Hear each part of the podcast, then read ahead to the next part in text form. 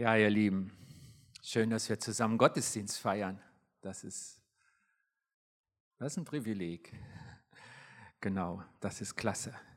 Unsere ganze Aufmerksamkeit wird zurzeit ja irgendwie magisch auf dieses Corona-Thema gezogen. Irgendwie so diese Einschränkung der Freiheitsrechte. Urlaub war zwei Jahre lang jetzt schwierig. Vieles ist ausgefallen, was man eigentlich geplant hat. Ins Restaurant gehen, mal erlaubt, mal verboten und mal traut man sich nicht, obwohl es erlaubt ist. Und der Holiday-Tag bei uns um die Ecke für einige auch ein Drama, weil ähm, mal ist er ganz zu, mal muss man sich anmelden, kommt einfach nicht rein, wenn man will und Zeit hat. Dann die Bedrohung meiner Gesundheit. Ich staune, was es immer wieder noch für neue Nachrichten gibt. Ich lerne jetzt das Wort Omikron. Omikron, nicht? Ohne N, genau. Also irgendwie ganz neu, schon wieder was und immer ist das Neue gefährlicher als das Alte. Ich vermute, dass es sogar stimmt, aber ach, es ist so, merkt er, wie das den Kopf füllt und man irgendwie gar nicht mehr rauskommt?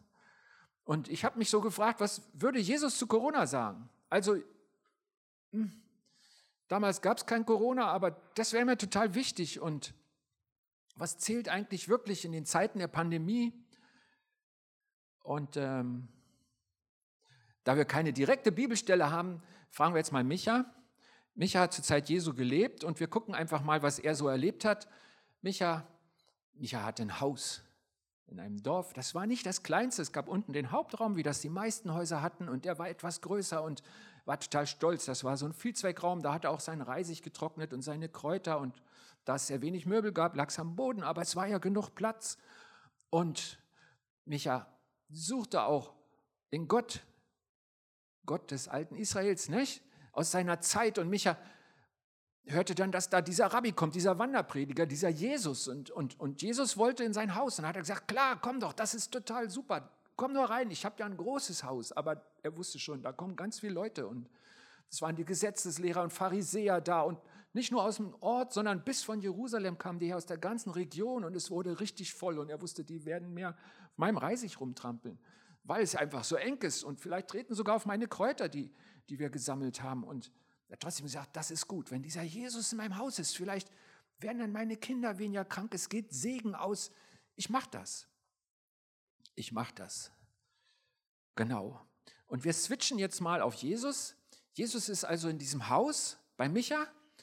Und äh, damit ihr seht, dass ich das nicht erfunden habe, wir befinden uns in einem Bericht aus dem Lukas-Evangelium, Kapitel 5. Und da wird halt berichtet, dass dieser Jesus da ist und das Reden ist ihm total wichtig. Er sagt, ich muss den Leuten die gute Botschaft bringen, das Wichtige, das, das was sie alle brauchen.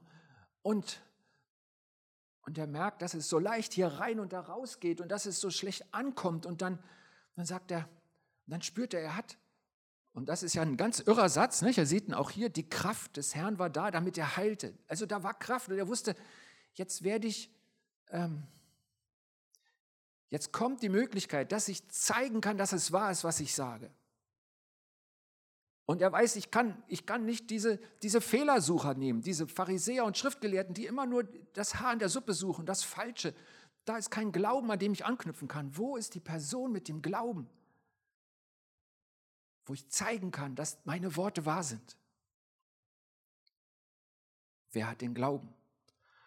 Und dann hört das über sich grummeln und dann denkt er, ist da wieder ein Marder im Dach. Aber dann sieht er, wie die Ziegel wandern, es wird mit einmal hell und er denkt sich, was ist das denn? Ist doch mein Haus und es ist noch gar nicht so alt, wie können die nur? Und dann sieht er da den Körper auftauchen und denkt, was sind denn das für welche, die wollen sich hinten nicht anstellen, die wollen von oben gucken, die reißen mir mein Dach ab.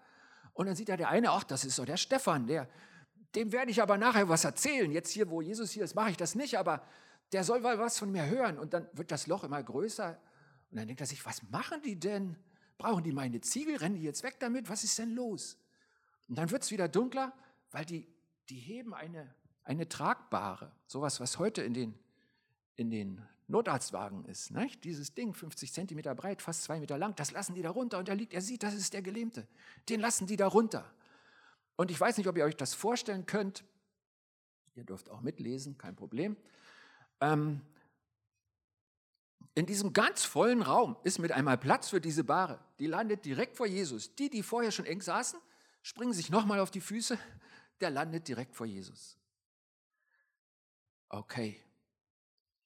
Das ist voller Einsatz. Die Leute da oben, Stefan und seine Freunde, nicht? den Namen habe ich jetzt mal erfunden, damit wir uns was vorstellen können, ist also kein Stefan, den ihr kennt. Und die bringen den richtig großen Einsatz, um einen Gelähmten zu Jesus zu bringen. Jetzt frage ich mich und euch, warum haben die das gemacht? Was wollten die? Und dann sagt ihr, die Kinder sind doch schon raus. Was für eine dumme Frage. Die wollten, dass der Gelähmte geheilt wird. Ne? Irgendwie ist das offensichtlich. Genau. Der Eigentümer hat vielleicht nicht so sehr darüber nachgedacht, sondern hat sich gedacht, was ist, wenn es jetzt regnet? Nicht? Der hat ein Loch im Dach. Und jetzt kommt eine total irre Antwort von Jesus. Die zeige ich uns gleich. Jesus sieht den Glauben dieser Männer. Und ihr Lieben, das sind alle Männer. Ich habe schon Predigten gehört, da sagten sie, das ist der Glauben der Freunde, die lassen den da runter. Der Mann war nur gelähmt. Der war nicht dumm im Kopf, der war nicht taub und stumm, auch der hatte den Glauben, der wollte auch, der konnte nur nicht selber.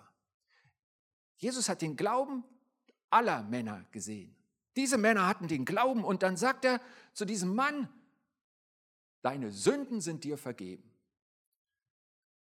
Ich, könnt ihr euch die vier vorstellen, die den Ärger mit Micha riskieren, die ihm sein Dach abgedeckt haben, die ihn da runterlassen, die sagen, ha, Jesus, das ist ja total klasse, dass du ihm die Schulden, äh, deine, ihre Sünden seine Sünden ihm vergibst. Ich weiß gar nicht, ob der viel machen konnte, der war ja gelebt, der lag ja nur auf der Bahre, aber Jesus, das ist toll, ja, ja, ja, aber das ist doch nicht der Grund, warum wir jetzt hier diesen Aufwand treiben. Was ist das denn? Und wir sehen hier die Perspektive Jesu. Wir sehen hier, dass Jesus uns zeigt, Vergebung, Rechtfertigung, das ist wichtiger als Heilung. Er gibt zuerst das Größte, das Wichtigste. Mit dem Wichtigen tritt er vor diesen Menschen und vor die Männer, vor die vier, die geholfen haben, vor den Gelähmten. Und die Frage ist, womit kommen wir zu Jesus? Was ist uns das Wichtigste? Was ist unser Blick, unser Fokus? Worauf schauen wir? Und wir werden sehen, dass das jetzt in der Menge so weitergeht. Die Gesetzeslehrer und Pharisäer fragten sich empört, was bildet der sich ein? Das ist ja Gotteslästerung. Niemand kann Sünden vergeben außer Gott. Und Jesus erkannte ihre Überlegungen und erwiderte ihnen, was überlegt ihr in euren Herzen? Was ist leichter zu sagen, deine Sünden sind dir vergeben? Oder zu sagen, steh auf und geh umher? Und damit ihr aber erkennt, dass der Menschensohn, so hat sich Jesus selber genannt, ist ein Titel aus Daniel, den er gern benutzt hat, dass ich Jesus, dass der Menschensohn die Vollmacht hat, auf der Erde Sünden zu vergeben. Und deswegen spricht er zu dem Gelähmten und sagt, ich sage dir, steh auf, nimm deine Tragbare und geh nach Hause. Und sofort steht dieser Mann vor ihren Augen auf. Es gibt noch ein Raumwunder. Wieder gibt es eine Lücke, wo er durch den vollen Saal gehen kann mit der Bahre unterm Arm. Und er preist Gott und geht nach Hause. Und dann geraten alle außer sich. Sie preisen Gott und sie sagen voller Furcht, Ehrfurcht, heute haben wir Unglaubliches gesehen. Und ich glaube auch, Micha hat seine, sein Loch im Dach vergessen. Sie sind einfach nur, heute würde man sagen, geflasht. Sie sagen, wow, das haben wir noch nie gesehen, das ist ja wunderbar. Was ist die gute Botschaft? Was sagt Jesus an diesem Tag den Menschen? Und warum steht es in der Bibel? Was sagt er uns? Er sagt, ich bin gekommen, um euch zu befreien von dem Fluch der Schuld. Ich komme, um euch zu erlösen. Und meine Vergebung ist mehr wert als jede Heilung. Jesus heilt gerne. Gott heilt gerne. Wir sagen zu Recht, Gott ist der Herr, mein Arzt. Aber Jesus sagt, meine Vergebung ist noch mehr wert. Meine Vergebung ist mehr wert als jedes Wunder, jede Versorgung, jede Gebetserhörung um unser tägliches Brot. Glauben wir das? Wie viel ist mir meine Gesundheit wert und wie viel meine Vergebung, meine Erlösung? Das ist eine Frage nach den Werten in mir. Das ist etwas, was ganz unten liegt in deinem Leben. Auf deinen Werten baut dein Denken auf, wie du über die Dinge denkst. Und davon hängt ab, wie du redest und wie du handelst. Also um die Werte geht es Jesus, das, was ganz unten liegt und worauf dein Leben aufbaut. Und deswegen ist das ein Sichtwechsel, ein Perspektivenwechsel, ein Paradigmenwechsel, wenn du Jesu Werte annimmst und das, was er für das Wichtigste hält, wenn das für dich das Wichtigste ist, dann bist du auf der Spur Jesu, dann hast du den Blick Jesu auf dein Leben. Was ist mir meine Erlösung wert? Die Vergebung meiner Schuld, meine Rechtfertigung aus Gnade, sie ist alle Morgen neu. Sie ist immer da. Und ist es nicht so, dass wir das, woran wir uns gewöhnt haben, gar nicht mehr für wertvoll halten? Das, was immer da ist, ist vielleicht nichts wert oder wir merken nicht, wie viel es wert ist? Wenn es jeden Morgen Butter gibt, merken wir nicht, dass es Leute gibt, die haben keine Butter? Oder als wir neu hierher zogen, hat meine Frau nach wenigen Wochen einen Krebsbefund bekommen, vor sechs Jahren. Und wir gingen ins Krankenhaus, hier ins Hetzelstift nach Neustadt. Dann war da so ein Stationsarzt oder irgendwas, der was zu sagen hat und sagte, so, jetzt schneiden wir das weg und dann gibt es die Chemo und dann müssen wir da noch schneiden und dann wissen wir auch nicht mehr weiter. Und es war wirklich, als hätte ich einer mit einer Keule auf den Kopf gehauen. Und dann kam es ganz anders. Nach der ersten Behandlung war nichts mehr zu sehen und jetzt nach über fünf Jahren gilt sie als geheilt. Und wisst ihr was? Ich habe meine Frau immer geliebt. Aber nach diesem schockierenden Moment, wo ich dachte, vielleicht stehe ich bald alleine da, habe ich viel besser wahrgenommen, wie viel wert das ist, dass ich mit meiner Frau an meiner Seite durchs Leben gehen darf. Ist uns nicht oft die Sache zu alltäglich, zu normal, dass wir nicht merken, was wir da haben? Oder dass wir Gottesdienst feiern können. Ich sage ganz oft, ich freue mich, dass wir das heute zusammen tun können. Vielleicht denkt er, der hat so einen Sprung in der Platte, der sagt immer dasselbe. Aber wisst ihr was? Im ersten Lockdown, als wir es nicht durften, habe ich gemerkt, wie sehr er mir fehlt. Nicht, weil was Besonderes passiert, aber weil es ein Höhepunkt in meiner Woche ist, euch alle wiederzusehen. Weil ich auf Gemeinschaft geschaffen bin von meinem Gott und ihr auch. Ist es so, dass wir vielleicht die Dinge erst wertschätzen, wenn sie fehlen und dass wir denken, das Alltägliche ist wenig wert?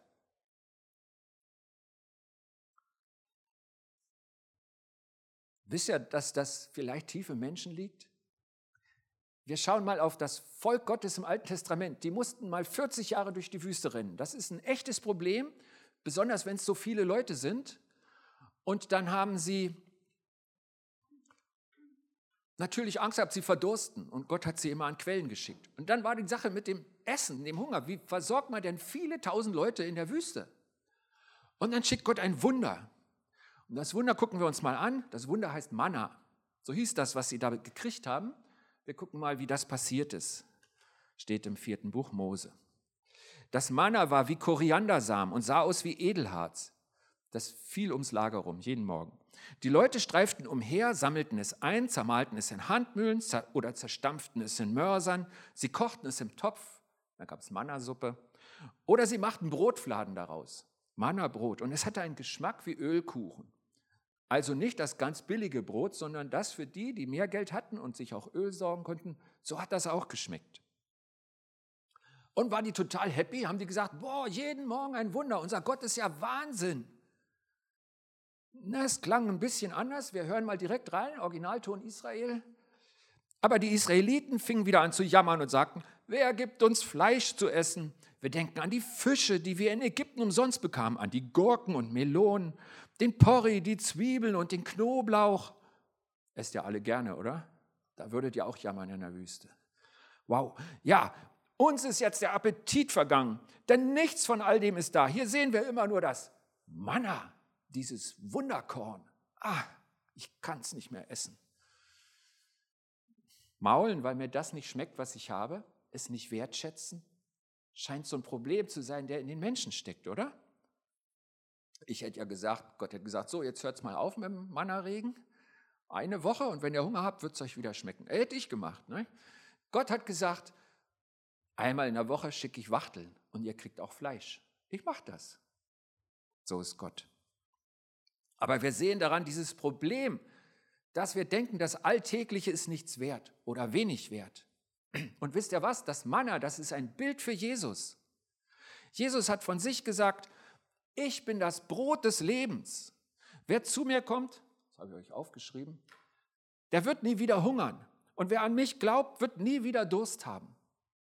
Und dann sehen wir, das Manna ist schon so eine, Vorschattung, so ein Hinweis auf das, wie Gott uns noch viel täglicher mit dem echten Lebensbrot versorgt. Und Jesus sagt das so und er sagt, ich bin wie das Manna in der Wüste. Wie dieses Manna bin ich immer da, täglich neu. Und wie das Manna spende ich Jesus Leben, ewiges, neues Leben. Und das tippt ja an das an, was wir Christen auch im Abendmahl feiern. Oder? wo wir uns an die Einsetzungsworte Jesus erinnern, wo er sagt, nehmt und esst, das ist mein Leib, mein Körper und das ist das Brot, was wir dann austeilen, für euch gegeben. Vergebung ist das Wichtigste, für das Jesus gekommen ist, für das er gestorben ist. Und er sucht unser Transferdenken. Er sucht den Paradigmenwechsel in meinem und in deinem Kopf. Er sucht, dass das passiert, dass ich sage, ja, ich erkenne und glaube, die Vergebung im Blut Jesu ist das größte Geschenk, das ich jemals erhalten konnte. Die Vergebung in Jesus ist das größte Geschenk, das ich jemals erhalten konnte. Ich weiß, dass die meisten von uns das wissen, ich auch. Aber glauben wir es? Ist es der höchste Wert in meinem Wertesystem? Oder anders gefragt, wie denkst du in der Pandemie? Ist dein Denken und Streben, wie komme ich durch die Pandemie? Was kann ich tun? Was gibt mir Jesus? Schutz, Heilung, Weisheit, ob impfen oder nicht?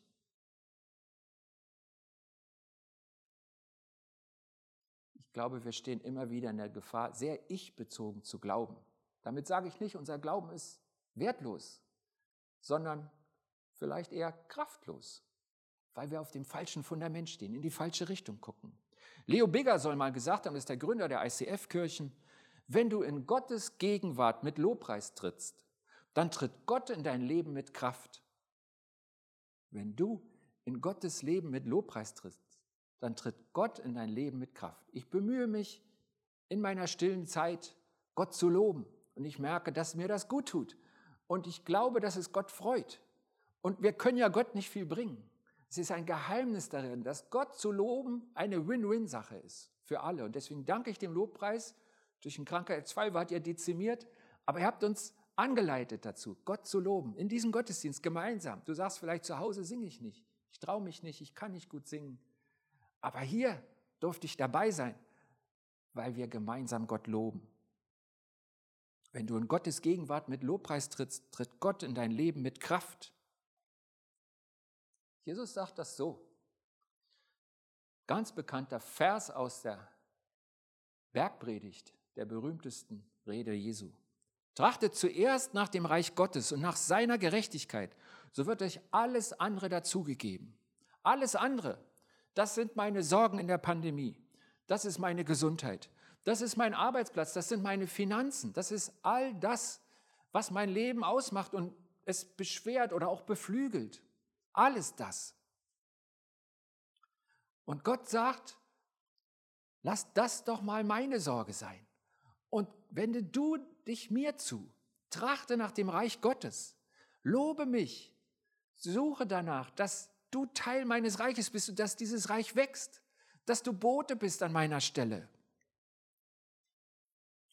Merkt ihr, wie sehr das ein Paradigmenwechsel ist, wo man in eine andere Richtung schaut?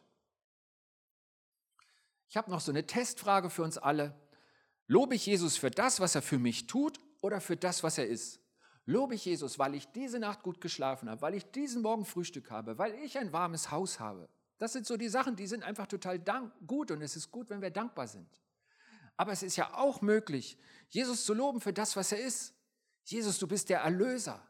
Und das kann mir niemand nehmen. Und Jesus, du hast meine Sünden weggewaschen. Und das gilt an jedem Tag, auch dann, wenn ich Mist baue, wenn ich schlecht drauf bin, wenn ich echte Probleme habe. Das gilt ja einfach immer, Jesus. Und dafür lobe ich dich. Es gibt zwei Männer, die haben das so wahnsinnig gut vorgemacht. Die heißen Paulus und Silas. Steht in der Apostelgeschichte. Die wurden geschlagen, unschuldig geschlagen, und zwar ohne Klamotten, 39 Schläge auf dem Rücken. Der war ganz blutig und der tat richtig weh. Dann wurden sie in ein Loch geworfen, Gefängnis, zugesperrt, angeschnallt an Füßen und Händen, in den Block gelegt nennt man das. Und dann war Mitternacht, so die Zeit, wo alles Mist ist. Die, längst, die Nacht ist noch längstens vor dir, es tut alles weh und die falschen Gedanken kommen. Da stellt sich raus, auf welchem Fundament du stehst. Also ich wünsche dir ja nicht, dass du wie sie in Thessaloniki ins Gefängnis geschmissen wirst. Und ich glaube, die haben sich auch geändert seitdem die Gefängnisse. Aber ja, die zwei loben Gott um Mitternacht mit blutendem Rücken. Schlafen konnten sie sowieso nicht, die loben Gott. Und das zeigt, dass sie diesen Wertewechsel vollzogen haben. Dass sie gesagt haben, das kann uns doch niemand nehmen. Jesus ist immer noch unser Retter. Er hat immer noch unsere Schuld vergeben. Und wisst ihr was? Leo Bigger hat recht. Als sie das tun, da bebt die Erde. Ich bin ganz froh, auch für die Haltbarkeit unserer Häuser, dass nicht jedes Mal die Erde bebt, wenn wir das machen. Aber ich bin ganz überzeugt, dass sich Gott immer zu uns stellt, wenn wir uns zu ihm stellen. Das macht er sogar gerne, da müssen wir ihn nicht überreden. Das, das findet er klasse.